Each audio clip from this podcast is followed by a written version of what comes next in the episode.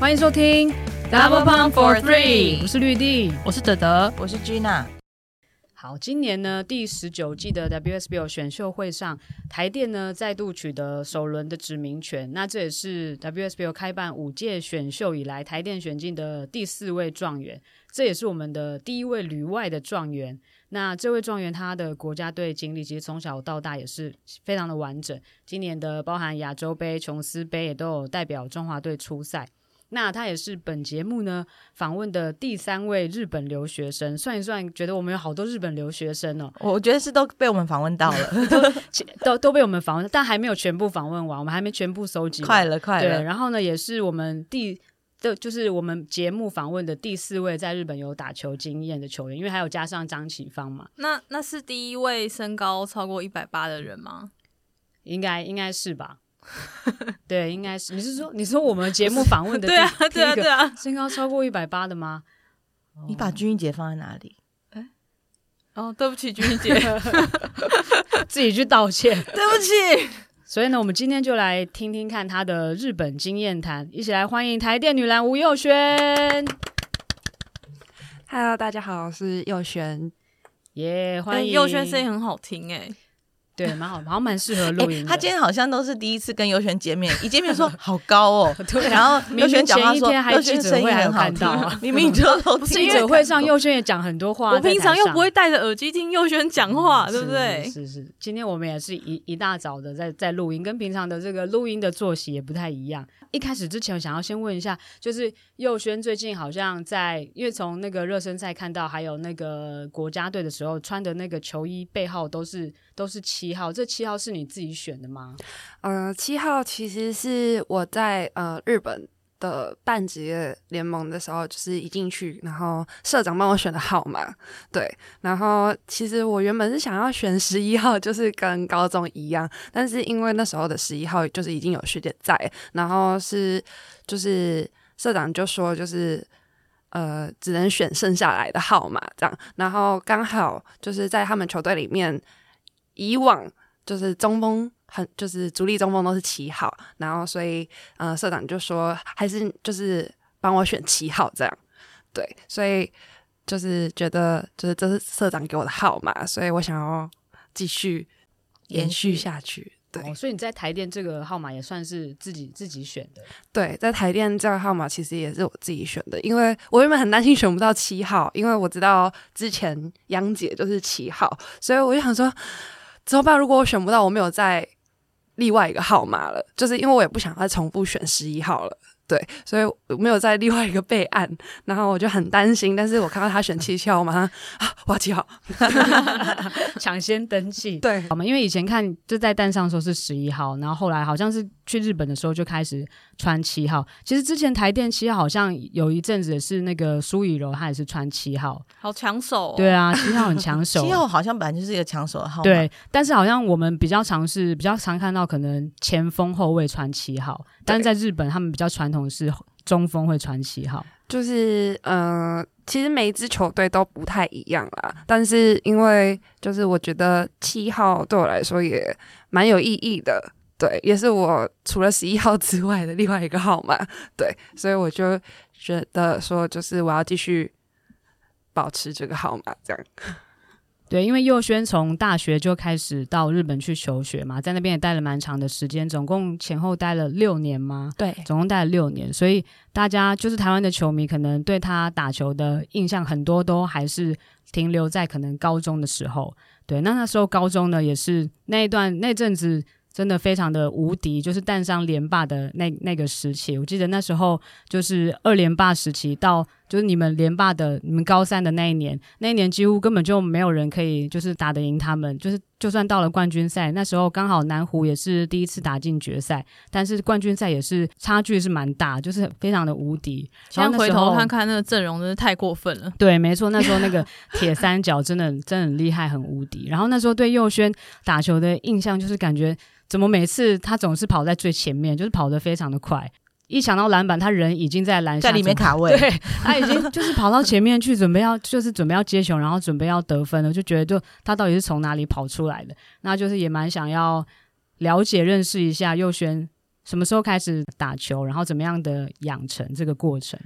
嗯、呃，其实我国小的时候才开始运动，对，但是我一开始是因为就是跟一个同学很好，然后我们在国小一二年级的时候同班，然后三四年级我们也约定好了同班，但是我们唯一可以同同班的管道就是我们一定要加入一个像管乐班啊，就是那种会觉得在同一个班的那种呃社团吗？对，然后我就跟他一起参加了管乐班，然后参加管乐班之后，因为他也是只有两个年级，就三四年级，到了五六年级又要再重新分班的时候，我们又在想，我们要再找一个社团，就是可以让我们同班的社团，那就只剩下田径跟棒球，但是我们没有很喜欢棒球，对，所以我们就决定去跑田径这样，然后我就跟他一起去考了田径队，然后我们也一起考上了，所以我们到一二三四五六年级都同一个班这样，然后到。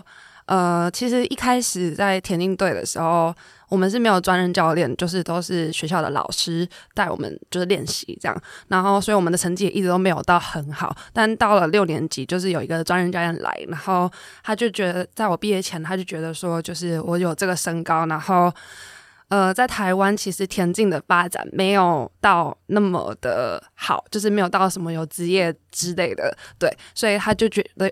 我可以去转换跑道这样，然后刚好也有一个学姐去打球，所以他就觉得说，要不要我也去打球这样？但是因为朋友怎么办？我我朋友他。他也为了要跟我读同一个国中，他为了我去考了那个国中的舞蹈班。但是，但是，因为我家学区就是在那个国中里面，那那个国中就是本来他的舞蹈班就很有名。然后他原本就是想要读舞蹈班，然后所以他就来考，然后他考上了。但是我就因为参加了篮球队，去读了不同的国中。哦，对，所以你们就分开，你们的就是六年同班，然后国中就没办法再继续同班。对，但是这也是一个意外，因为我其实一开始就是我不知道，因为我们学校的篮球课就是都在玩篮球嘛，所以就是就觉得哦好玩这样，但是也没有想过我会去走这篮球这条路。然后是，其实，在跑田径的时候也有。很多篮球教练都会在田径场看，就是看选手，就是找田径的跑田径的选手，蛮多其实都是从跑田径到打篮球这样。那时候也有好几个国中有打电话到我们学校来，然后想要问我要不要去他们那边试练，但是我们教练就觉得说，就是如果今天那个教练都只有打电话来，然后没有实际来看过你，或者是来跟你讲过话，就会觉得好像嗯。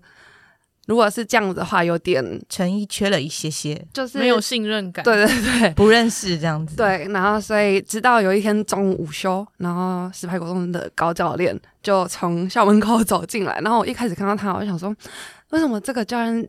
这么壮，对，然后我想说这个教练是，就是想说他是老师还是教练，然后我也不知道，因为那时候要午休，我就想说我要去睡觉，然后结果他进来的时候刚好遇到我另外一个同学，然后我另外一个同学也是长得就很壮，这样就他原他没有他很高，但他很壮，然后所以他就把我们两个一起找过去，然后跟我们要了电话，晚上的时候就打电话问我们说就是要不要来试练，但他第一个是打给我，可是我比较内向。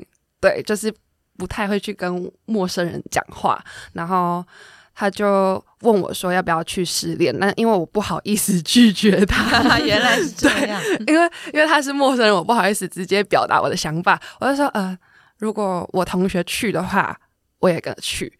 对，然后我同学就不知道为什么，他那天晚上就答应了，然后我就跟他一起去了，然后去练习几次之后，就是在决定要不要去那个国中之前，我妈就跟我说，如果我决定好要走这一条路，叫我一定要坚持到底。所以到入学之后，就是其实刚开始打篮球非常辛苦，就是。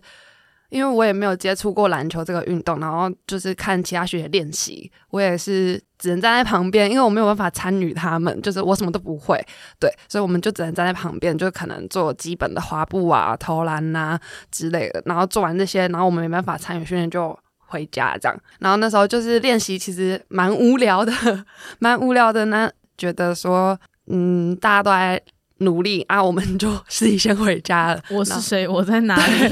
然后。甚至我们回家还会觉得哦，好无聊，我们就坐到淡水坐回家这样。那真的是蛮无聊的，对。然后就会觉得说，就是到底我什么时候才能上场打到球？但是那时候就很辛苦，然后回到家我包包放下，然后还没有坐下，我就直接趴在沙发上睡着了。然后我妈其实很想要叫我。不要继续打，但是因为他一开始就跟我讲说要坚持到底，所以他就觉得说他好像也不能给小孩做个榜样，对，好像也不能先叫我放弃这样，然后他就一直放在心里，就没有跟我讲。然后我也一直记得他跟我说要坚持到底这句话，所以我就一直坚持到呃国中毕业，然后上了高中。反正进高中之后又是一个新的开始嘛，那我也一直记得要坚持到底。对，反正每个阶段我都一直记得我妈跟我讲的这句话。但是到高中之前，她就有跟我说，她其实一开始看我练得这么辛苦，她想要叫我放弃。但是后来看我打的又这么开心，她就觉得就是坚持到底。对，我就继续走这条路，这样。所以你刚刚有提到说，你妈其实一开始可能有点想要劝你放弃，但是看你。就是也打得蛮开心的，嗯，所以因为你加入到篮球队，这是一个就是开始甲组的训练，其实很辛苦。那刚刚前面又说，其实你没有什么基础，可是你在这过程都是觉得很开心、很快乐的吗？呃，其实一开始真的是觉得哦，很想要，有一度很想要放弃，但是又觉得说，就是呃，如果我现在这条路坚持不下去，我可能做其他事情我也会坚持不下去。对，你这么小就有这样的觉悟，啊、就觉得就是 我也不知道哎、欸，就是那时候的想法是我一定要把一件事情做到最好。你参加管乐班也没有再继续。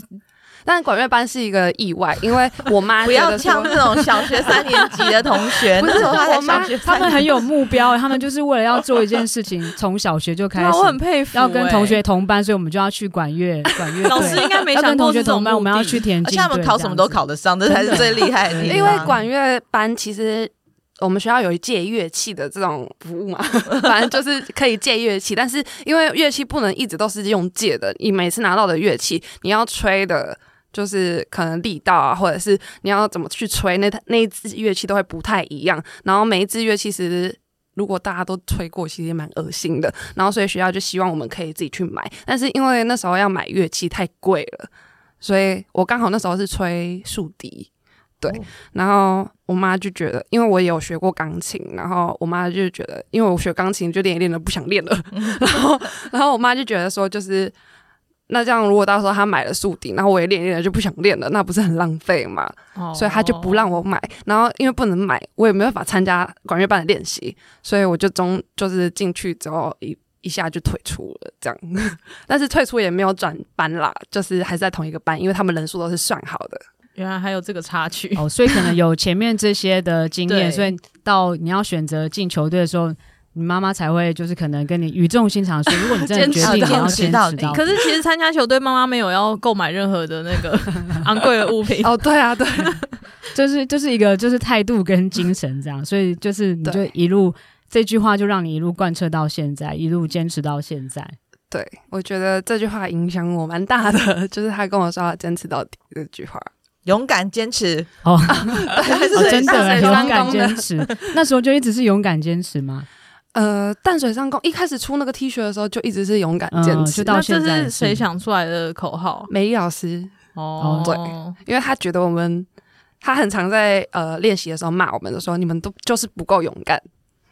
有，好像蛮耳熟的，蛮常听到他有这样子，他他会这样提醒球员。对，他就提醒我们要勇敢，然后做一件事要坚持到底。那你回忆一下你那时候的那个二连霸的经历，在 HBO 你们那时候无可匹敌的这个铁三角，而且这铁三角现在也都有各自不同的发展嘛，就是你，然后跟许廷宇还有彭晓彤，然后三个人现在又一起居然又在同一个联盟打球，而且 你们的大学都是那个非典型路线。对啊，没错，那个时候你可以再回忆一下你们一起同队，然后拼那个连霸的的过程吗？呃，其实我们在高三的时候，其实也没有像你们所说的所向无敌，因为我们其实那时候也有在看什么 FB 之类的，其实大家没有到很看好我们。然后梅老师在练习的时候，有一次他就会他就很生气的跟我们说，就是你们以为你们今年也可以顺利拿冠军吗？你们再继续这样子练下去，你们要离冠军还差得很远。我们有，其实我们这届是。算是最长让梅老师直接从球场走出去的。真的假的？真的，真的，我们有好几次练习，他都是直接从球场走出去，说好了，我们就不要练了，因为你们再这样继续练下去也没有意义。是什么样的情形会导致梅老师气成这样？就是我们。可能做的东西没有达到他的要求，就是他会觉得说我们明明可以做得更好，但是我们却只有做到这样。对，然后他已经很努力的在提醒我们了，已经很努力的走在最前面要把拉着我们了，但是我们却就是没有跟着他一起走。对，然后所以他就会很生气这样。那他生气走出去的时候，你们要把他拉回来？对啊，要派谁去？就是就是挽留最大的高三，就是我们三个。因为就是他比较疼婷雨，所以我们真的是我们两个没办法的时候，我们就会说：“哎、欸，婷雨去，推出去。”确实，许婷雨是蛮得那个美丽老师的喜爱。就是当他毕业之后，我们再回去球队可能采访他，都还是会常常提到，对，常会提到许婷雨。对，是因为你们俩是许婷雨的学姐，跟他有这个共同的话题，是吗？你说美丽老师吗？哦，对啊，对啊。应该不是吧？对，应该不是。因为我觉得婷宇他也算是一个很用头脑的球员，就是他比起身体跟技术，他比较用头脑去打球。对，然后梅老师其实蛮喜欢这种聪明的球员，就是可能梅老师不用讲太多，但他就知道梅老师想要讲什么。所以梅老师，我觉得这应该是梅老师会特别疼他的原因。那你觉得你在场上算是什么类型的球员？你刚刚有提提到，比如说有包含有身体的啊，然后有头脑的啊，或者是那你觉得你自己在场上是什么样类型的球员？以前的话，我觉得我是就是真的很苦工，因为我其实身材在中锋里面不算壮。就是因为中锋内线一定要去扛嘛，可是因为我很瘦，就是我也没有到很瘦啦，就是有有有，但是说真的是很瘦，对，就是就是就是都是骨头，所以其实我要用更大的力气去顶住其他队的中锋，就虽然他们可能没有我高大，但是他们比我壮，对，所以我就要花更大的力气去顶他们，对，然后我觉得到现在，嗯，因为我也去过日本，然后也有。与洋将，就是日本也蛮多留学生的嘛，对，所以就是跟他们对抗过，就觉得说，就是我如果我只用身体去扛他们，我一定扛不赢，就是一定要用头脑去跟他们打球，所以才开始会去想，哦，如果我对到这个留学生，我应该要用什么样的方法去打他？像这个留学生，他可能不擅长守出来外线，那我就要有外线的能力，对，我觉得。就是会比较以前的话会硬要去卡篮下，但是问题是他就是比我高，我再怎么投我也投不出去啊。对，所以我就是我觉得这就是从不同地方学习到的东西，因为在台湾的话可能就没有呃外国留学生有这么高的身材，这种刺激。对，那你们在那时候就是高中要毕业的时候，像你们就是三个高三这铁三角，那时候你们彼此知道可能。未来的未来要走的路，未来的发展吗？你有讨论过吗？嗯，其实我一直都知道婷瑜是他以后可能就是会要去，因为他本来就是可以读到好学校的聪明的 有聪明脑袋的学生，对，所以我一直都知道他可能就不会再继续走打球这条路，但是我也没有问过他，就是会去。哪边？那小童的话呢？我知道他一直都很想要出国，但是我也没有特别，就是我其实我们三个没有特别，就是集合在一起说什么哦，大家以后毕业要去哪里啊什么之类，我们没有特别讲，就是也没有聊过这种东西啦。其实一开始是婷宇先离开，然后第二个是我离开，对，然后小童是算是最后吧。对，对他还有去文化读了有一年。他有他有打了打了一年风光杯吗？欸、没有，他 UBA 有打，他 UBA 有打一年。对啊，那你是从什么时候开始决定或者是考虑要去国外念书？呃，其实高三 HBL 前就有想过这个问题。嗯，对，就有想过，嗯，目就是在台湾，当然那时候最强的就是文化大学嘛，就是那几队嘛，但是。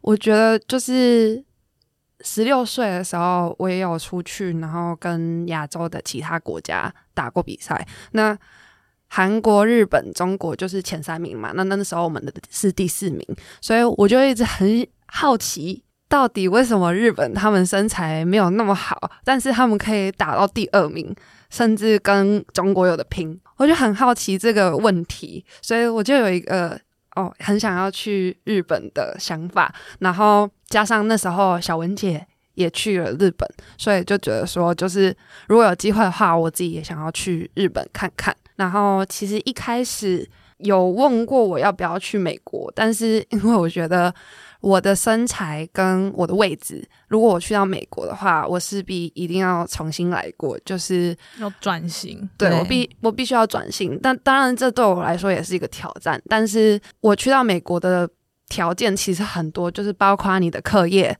跟你的语言能力，然后我觉得这些都包含在。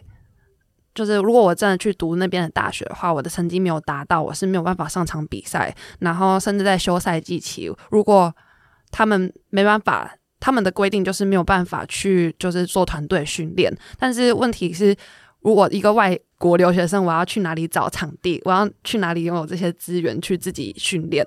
对，就是蛮担心这一部分，所以就觉得就是美国对我来说现在好像还不是我的选项。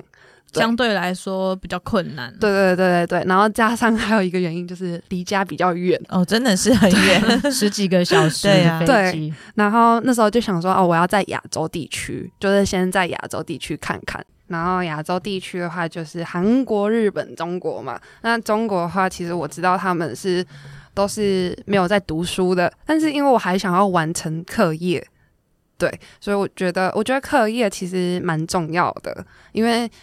打球不可能打一辈子，但是如果我连 最基本的那个课业都没有完成的话，那我以后不打球之后，我能做什么？就是希望还是可以把课业完成，那所以就变成是删掉中国之后，就剩下日本跟韩国，然后刚好也有就是日本体育大学的这个机会，所以我就觉得这个机会其实不是每个人都有的。那如果我现在有这个机会，我就要抓住这个机会，然后不管我是成功或失败，我觉得我都要挑战一次，至少我不会后悔。非常敬佩你是一个从小就想得很清楚的人，就是你会把每一个事情好像。想得很详细，很巨细靡遗，就是 我觉得头应该也是头脑很好。我我其实一直都，我觉得我现在到目前为止啊，就是目前为止我不敢讲太多，就是到目前为止都在我自己的规划之内。就是，呃，其实很多我知道很多我同学或者是我同学的爸妈会把他们的就是未来都规划得很好，可是我觉得。对，人家帮你规划好了，可是这个东西真的是你自己喜欢的吗？我觉得要是喜欢的东西才可以做得长久。对，就像如果我真的不喜欢打篮球的话，我不可能打这么久。嗯，对，所以，嗯，其实我爸妈那时候也蛮支持我的。我觉得是因为他们支持我，所以我才可以到现在。诶，那像就是去，因为。刚刚有提到要有很多的选项，然后去美国可能它有很多的条件，很多的可能限制，比如说你要先考过一个检定，然后又有学业的要求。那你去像去日本体育大学，你去之前你需要比如说通过什么样的检定，或者是语言要到什么样的程度吗？呃，其实因为我那时候非常犹豫，犹豫了很久，所以我是真的到。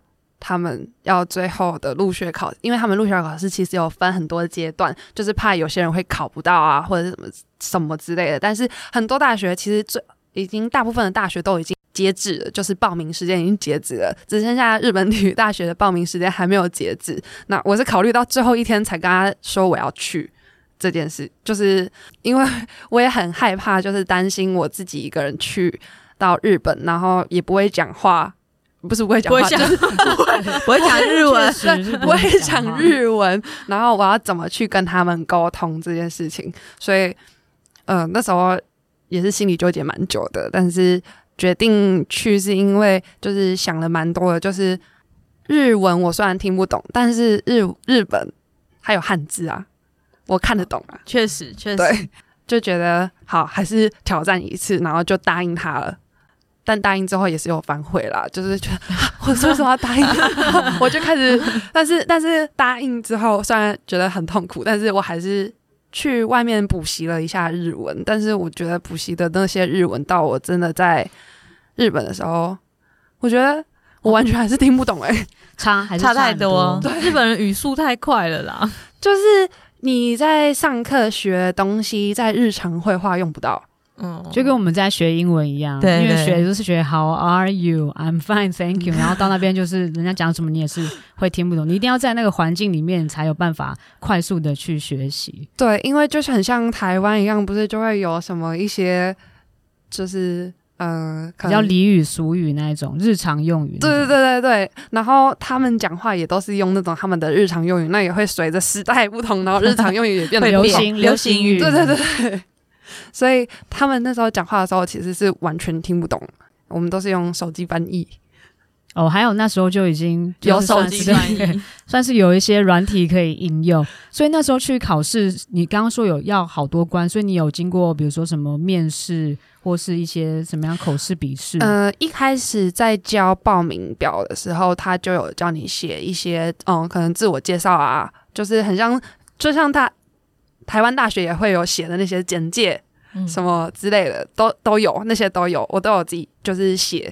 但是用，用什么语言？用日文，日文，日文。那时候就要用日文。对，而且日本的，嗯、呃，其实日本算是蛮一定要按照步骤来，也不能说是龟毛啦，就是你一定要按照规矩，规矩，对，按照他们的规矩，然后来去把那个资料就是步骤完成。所以一开始其实也是有。呃，认识的人协助我，就他也是日本人，但他在台湾工作，对，然后他就有协助我，就是入学的那种笔试的那边。然后因为日本体育大学那时候刚好有开了那个外国留学生的入学管道，除了那些报名资料之外，就是还有一个面试。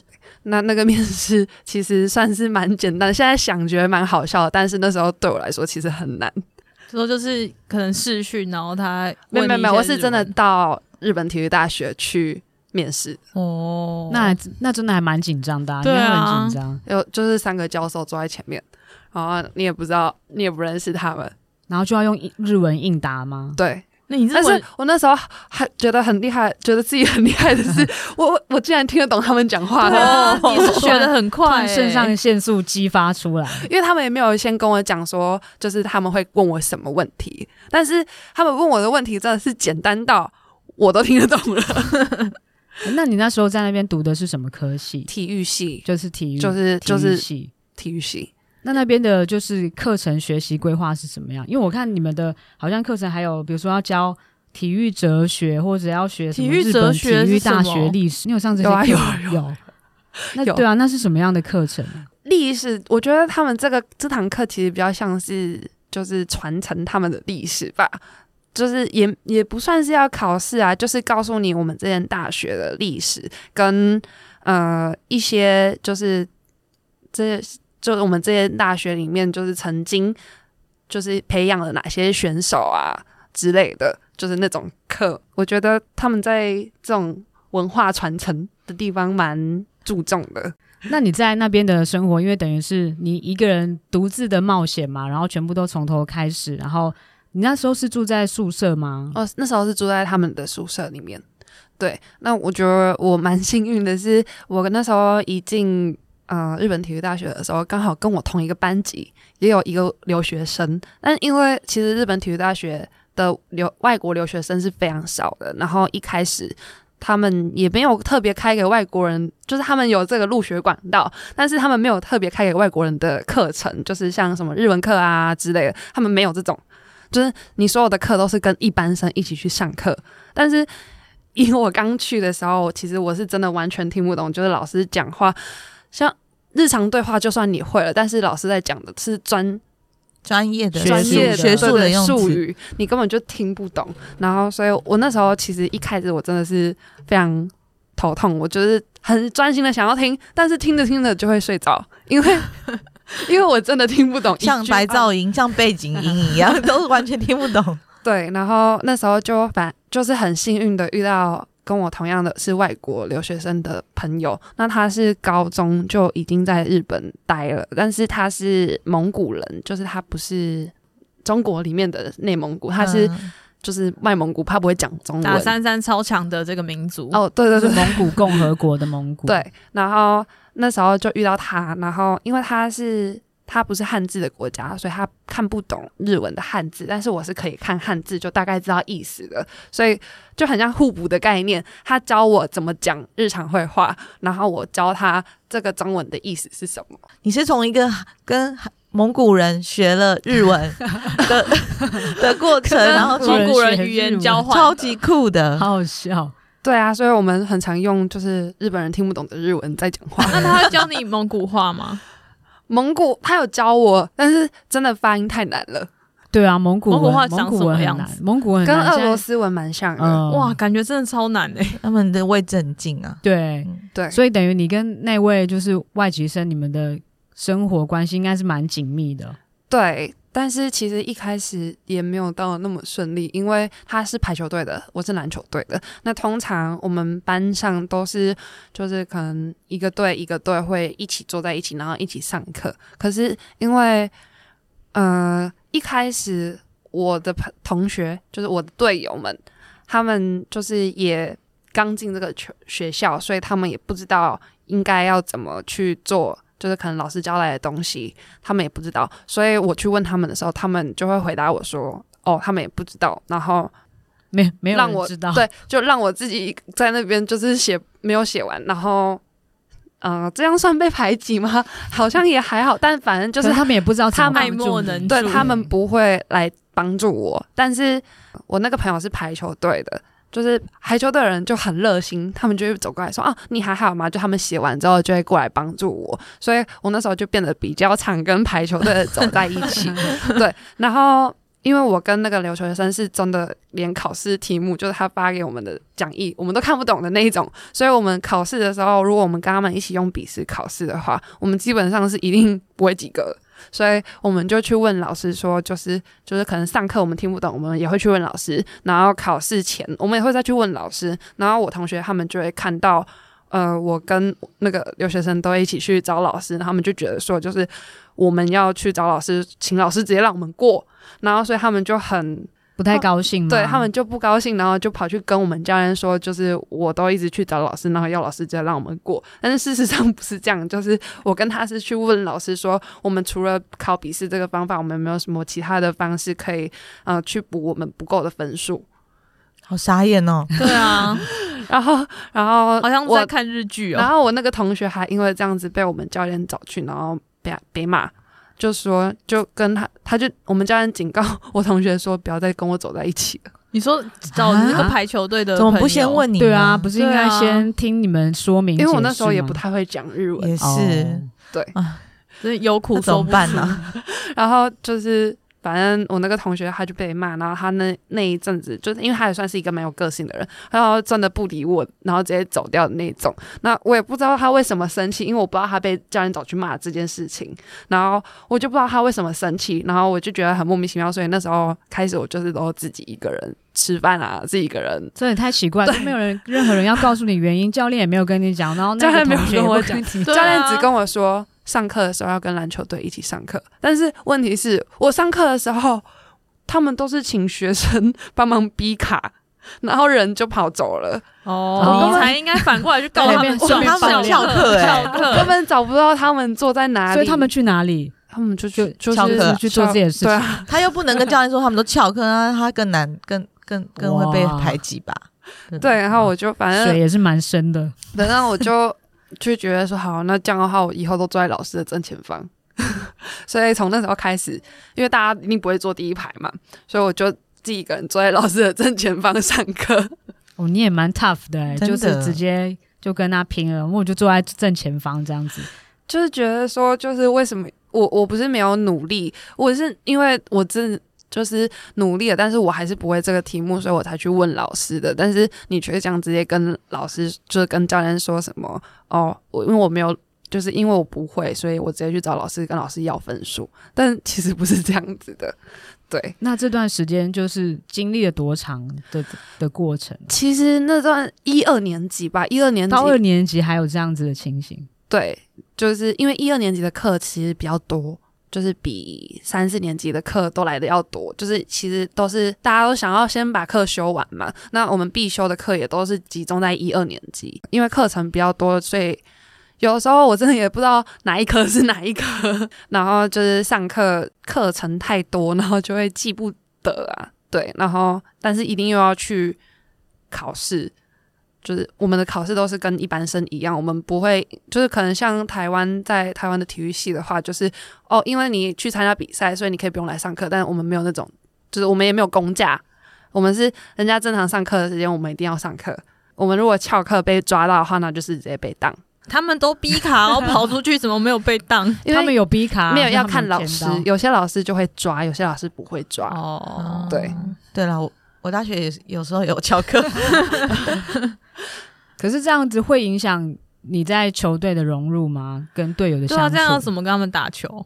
其实我觉得还好诶、欸，因为因为其实我就是就要要怎么讲，我不会太会去管他们怎么讲我。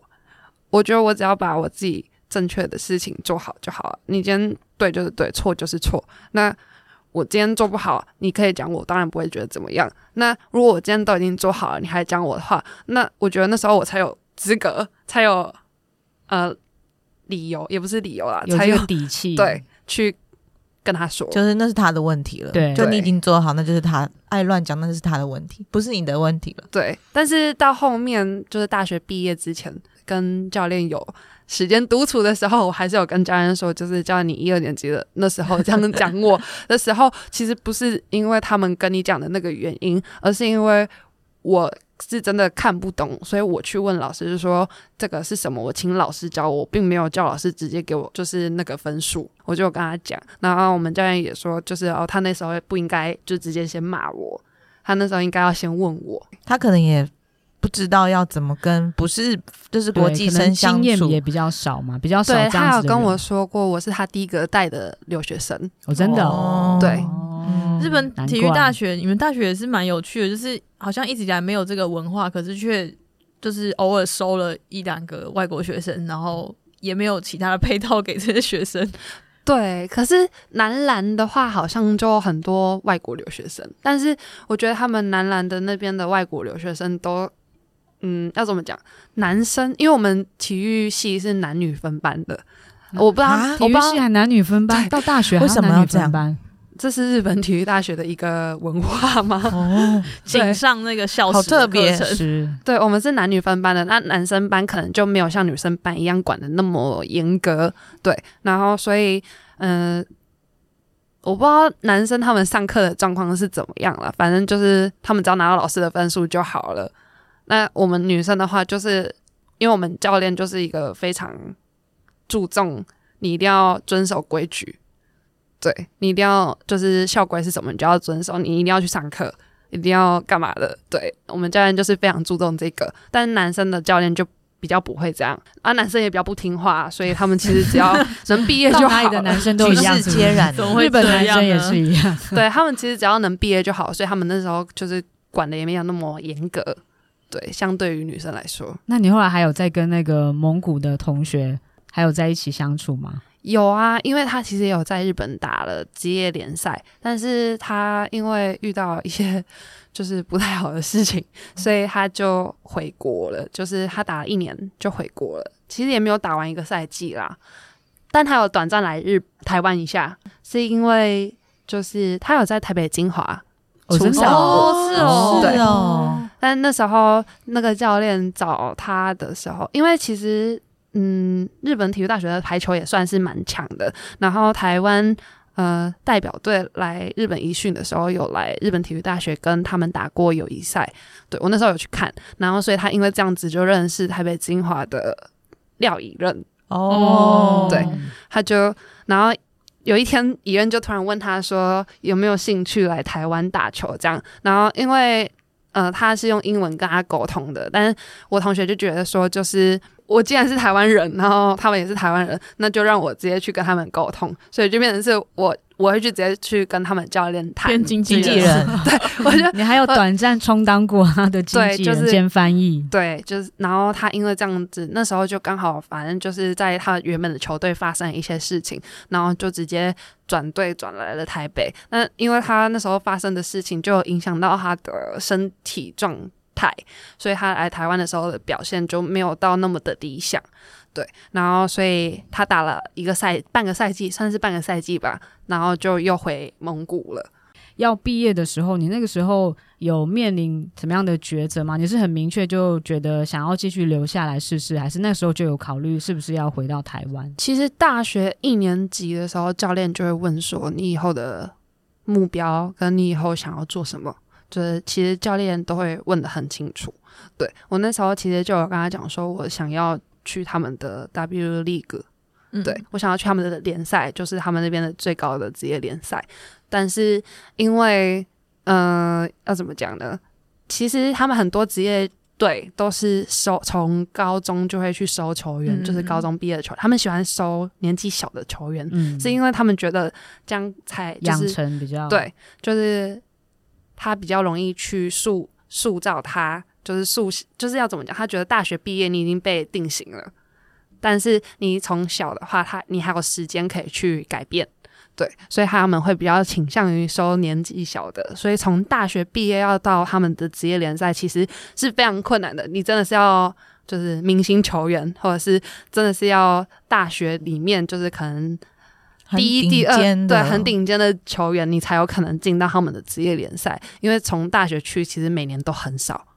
对，大部分都是高中就去，然后我那时候要去，想要去的时候是他们其实蛮少收洋将的，我不知道你们知不知道，嗯、但他们其实球队很少有洋将，他们就算有洋将，也不会，也是很少人。就是、印象中好像没有看过，我以为他们不开放，就是只有外籍生那一种，就是国籍，他们不开放外国。他们有有开放，但是你一定要有在日本待过五年以上。哦，五年，所以等于就是几乎都是那些外籍生，从高中就开始，所以那些外籍生都会讲日文呢、啊。对啊，对，他们都是就是日文程度非常好，就是有要有办法与教练沟通。教练从来没有讲过英文，就是教练在比赛中很 take 到 take 到他的镜头，从来没有讲过英文，就是因为他们的外籍生都会讲日文。对，那。就是他们一定要求要五年以上的原因吧，我也不知道为什么。但是我那时候因为我是大学才去的，其实毕业也只有四年。那因为我又不是像黑人，就是洋将那一种。其实洋将那种他们会想说，是因为他们身体能力本来就比较好。对，那他们希望我可以转成日本国籍，然后跟他们的洋将一起在场上。嗯，对，他们希不希望我用洋将的名额，就是只能一个。人在场上，希望你不占名额。对，所以那时候就是，嗯，如果是这样的话，我就必须要在他们球队当练习生一年，嗯，之后再去换国籍，因为换国籍也要五年以上。哦，对。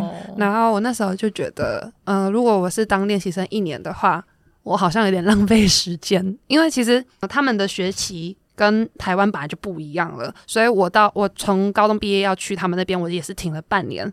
我进去之后，其实我跟我的同期，我是比他们大的，我是上算上一届的，但因为学期不一样，我不可能就是直接进去，所以学习不一样的关系，我只能降一级，所以就变成是我要降一个年级去跟他们同一届，然后再进去，所以我的年纪其实是比我同期还要大的。在，所以因为这样子，所以我说他们比较喜欢收年纪轻的，然后加上如果我真的在又再等一年的话，嗯、呃，我也不确定他们会不会突然说哦不要了。要，要改，对，就等于你最快你二十四岁、二十三岁、二十四岁、二十四岁才能够开始打，而且还不确定能不能够。让你去打，而且还要换国籍，对，哦，是蛮多手续的，还算蛮复杂的，就就会觉得说，就是会有一个不确定的可能性在，然后又会觉得说，那那一年我只当练习生的，那我的目标是什么？如果像你有比赛的话，那我目标就是我要打这个比赛，要得到好成绩。那可是你没有那一年中，你都是没办法参加比赛的，你就只能每天练习、练习再练习，那你一定会觉得很无趣嘛。那谁知道你这一年中，你有可能受伤，有可能嗯球队觉得你不好，他不要了。反正就是有很多可能性，我就会就觉得说，就是呃，那如果是这样的话，我是不是可以先加入他们的半职业联盟？才后来就是教练才有，本来就有一个球队有问说，就是我愿不愿意去？他是三行银行，对哦，对，三行银行其实好像也是因为他们有一个人有在台湾看过我比赛，然后他们就知道。就是我那那那一届要毕业，然后就问说，我愿不愿不愿意过去他们三行那边打球？对，那我知道他们那支球队也是蛮强的，但因为银行一定要数学好，就是是吗？是吗？不，因为他们办职业联盟是一定要工作的，嗯，一定要你一定要你的工正职就是工作，那你的打球只是兴趣了，就是不是正职了。可是他给你安排在公司里面的工作也会。一定就这么硬要那个做银行的工作，对他们不会因为你是体育生就给你轻松的工作。哦哇，对，然后所以我就听到银行，其实我那时候很害怕，因为我觉得我自己的数学是 不太好的，所以我就想说 银行我先后退一步，我说教练我我可以再考虑一下嘛，然后后来就是到后面就我之前的公司。那个社长就问我说：“要要不要去他们球队？因为那时候还不认识，还不知道电力这个产业是怎么样子的。我也不知道电力原来是跟数学也有相关的，你是逃不开数学的。对，我就想说，嗯，电力应该还好吧？好，那我就去这间公司了。对，然后加上这间公司有我之前的学姐在，就会比较安心，就是至少有认识的人在。然后我就进去之后，我才发现原来电力也是数学。”你跟现在日文跟数学都很好，对，而且他跟电力很有缘。对啊，现在台湾电力在台湾都是加入电力相关的这个球队。我记得日本那个是跟绿能有关的，是不是？对，它是绿能发电的公司，就是他们主打其实是绿能发电，但他们也是有一般电力啦。但是因为我们公司是算是。就是日本其实算跟台湾不太一样的是，日本你可以选择你要用哪一家电力公司的电，但是其实你用哪一家电力公司的电，它的那个电线是不会换的，就是都是一样的，只是价钱不同。对，哦、那你在公司负责的负责的业务业务介绍，你的工作内容是什么？我的工作其实比较像是业务助理，就是要怎么讲？因为我是外国人，我不可能去跑客人。除非那个客人是刚好是台湾公司，我才有可能会去，就是可能用中文跟他们沟通。但是大部分的客人其实都是我们的业务在做，都是那种大型的公司、大企业，就是他们需要高压电的。大家应该知道，就是平常家庭用的电是低压，那我们。一整栋大楼要用的是高压，我现在知道了。对，就是就是他们是有高压电跟低压的。那低压的话，其实就是大家就是可以网络上就可以申请，或者是呃电话客服就可以了。但是高压的话，就是一定要去，我们要去跟公司去做接洽，就是业业务员就要去跑他们那个公司。那我的工作其实就是业务员去跑完跑公司完之后，他们拿回来的客户的资料。我要去帮他们处理，对，就类似可能数据分析，就是他们要呃报价嘛，因为我们开给每个客人的价钱其实不太一样，我们要知道他现在不行了，人快不行了，我们要知道他现在的价格是多少，对，我们再去跟他做比价，就是我们。电力公司可以开给他的价格跟他现在的价格是多少？Oh. 对，那如果他换到我们公司的话，我们可以省多少？他可以省多少钱之类的？Oh. 对，刚刚那段好突然，好像切换成财经节目。我刚刚我刚刚已经神游了，真有一个数学专业人，我数学还好不好？好歹是那个真的很专业，真的很专业。先不要提出来，就是在那边。等于是半职业嘛，要上班然后练球，所以就是每天吗？你们的球队的练习？我们球队练习其实一个礼拜是五天，也算是蛮多的啦。跟其他球队比，就是其他球队半职业可能就一个礼拜三天，但我们是五天。但是我们公司是没有自己的场地，我们都是去外面租借的，所以我们下班之后我们要赶快换装，然后呢再大家一起开车到那个练习的场地去呃练习。对，下班是完整的八小时结束吗？早上八点半到下午五点半。哦，然后再去练球。对，五天 好累。对，那练球要练都练多久啊？我们练球其实因为呃以前我我知道呃，我们公司以前大概都是练三个小时，但是因为我进去的时候刚好疫情的关系，就是场地租借它可能就是有限时间，就是你十点以前一定要离开，九点以前一定要离开，这样，所以我们变成是我们练习时间就可能缩短到两个小时半就一定要结束这样，所以我们几乎每天练习都是两个小时半。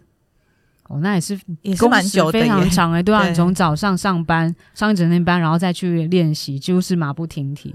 对，但是我觉得这样也有好处啦，因为毕竟你坐在办公室一整天了，你也是需要起来活动一下。哦，有抱着这个心态的话，好像是蛮健康的。对，那你们的联赛都是打多长一个赛季？我们赛季很长诶、欸，我们有分成呃秋秋秋天跟。就是我们是五月开始就开打，然后我们分成算是两个阶段吗？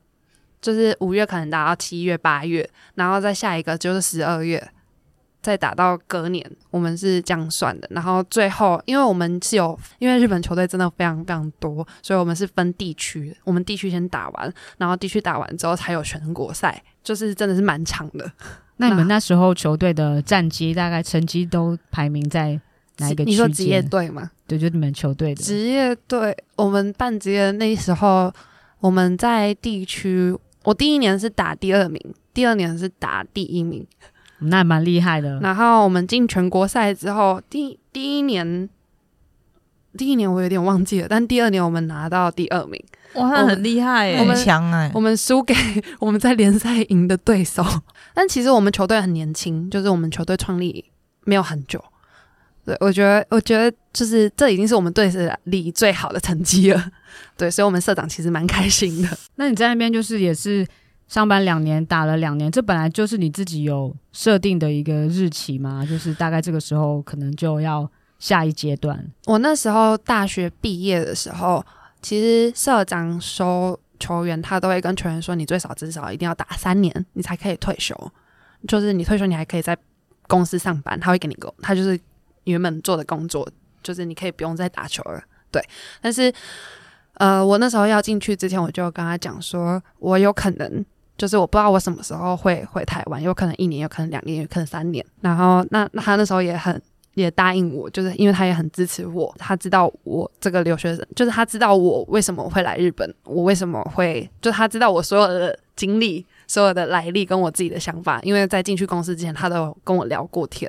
他就说，就是如果你想要离，就是你如果想要回台湾，你随时都可以跟我讲。所以今年决定回来，其实，嗯、呃，我觉得选秀我应该是最老的吧，到目前为止。嗯，哎，对对，应该是吗？没错，因为他是大学毕业两年后，哎，不一定，不是二十六岁，不一定吧？嗯，Cherry 有没有比 Cherry？没有啊，他应该没有比我。可是因为他没有念研究所，哦、你也没有念研究所，可他打两年球啊？对啊，可能是哦，有，有可能哦，可能是。王王静婷是几岁？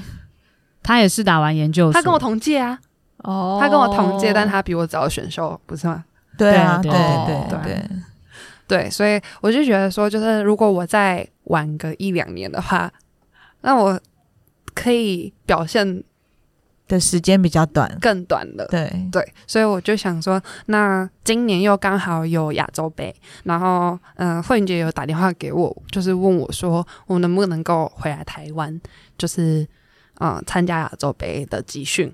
对，然后那时候就是因为其实日本公司的假真的是蛮少的，就是我们一年。